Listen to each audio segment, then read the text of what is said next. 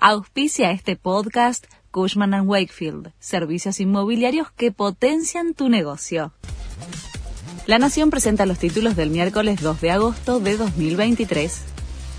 El gobierno aumenta el cepo a las importaciones, mientras el dólar blue alcanzó otro récord.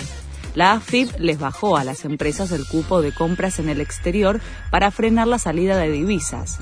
Se espera que impacte en la actividad económica y también en el dólar. El Blue ayer cerró en 560 pesos en la City porteña, un nuevo récord nominal. Fuerte aumento de la carne. El incremento del kilo vivo en Cañuelas alcanzó al 20%, por lo que se trasladó a las carnicerías y góndolas de supermercados.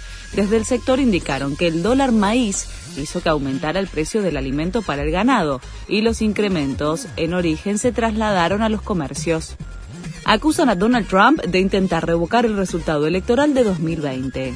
El fiscal especial del Departamento de Justicia lo acusó formalmente por su campaña contra la legitimidad de los comicios y el asalto al Congreso. La carátula de la causa lleva el título Estados Unidos versus Donald Trump. Si es hallado culpable de todos los cargos, enfrentaría una pena de 55 años de cárcel.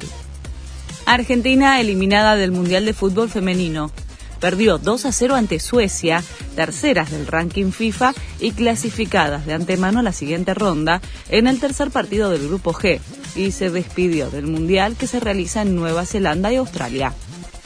Messi juega su primer clásico ante Orlando City.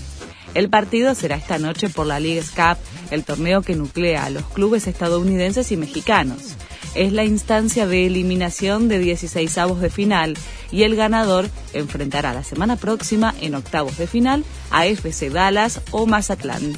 Este fue el resumen de Noticias de la Nación.